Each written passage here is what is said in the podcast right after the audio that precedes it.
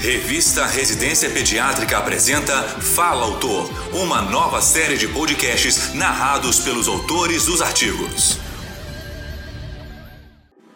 Nesta edição, convidamos a doutora Elizabeth Maria de Souza Correia de Melo para expor sobre o artigo Atendimento Ambulatorial Relato de uma Experiência Pós-graduada em pediatria pela Faculdade de Medicina da Universidade Federal do Rio de Janeiro, UFRJ, a médica atuou no Ministério da Saúde na área de ambulatório de pediatria entre os anos 1975 e 2019. Ela também é membro consultor de pediatria ambulatorial da Sociedade de Pediatria do Estado do Rio de Janeiro, SOPERGE. Ouça a seguir. A pediatria ambulatorial é uma relação médico-paciente plena e tranquila. O atendimento ambulatorial acompanha as diferentes etapas do crescimento e do desenvolvimento de uma criança. O pediatra que atua no ambulatório também é um educador. Existe uma relação de confiança, respeito e amizade com a criança e sua família suas orientações são valorizadas e acatadas. Durante um período do meu atendimento ambulatorial, entre novembro de 2014 e maio de 2015, fiz um levantamento em 185 prontuários para traçar um perfil desse atendimento, de valorizar né, o atendimento ambulatorial.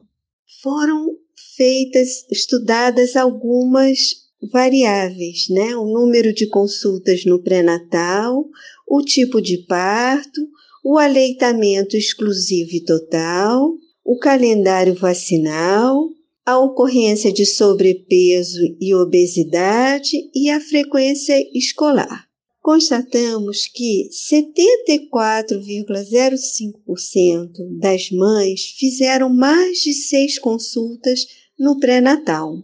62,16% das crianças nasceram de parto normal. 72,43% das crianças tiveram aleitamento materno exclusivo por seis meses e que o aleitamento materno total foi mantido por um ano ou mais em 59,45%. O quadro vacinal foi satisfatório de acordo com as vacinas disponíveis pelo calendário do Ministério da Saúde. O calendário da Sociedade Brasileira de Pediatria também foi apresentado. Havia o controle do calendário vacinal a cada consulta. Todas as crianças na fase escolar frequentavam a escola e a grande maioria no ano correspondente à sua faixa etária.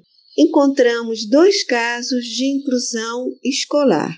O sobrepeso e a obesidade foram encontrados em 3,24% das crianças e somente três casos de internação fora do ambiente ambulatorial.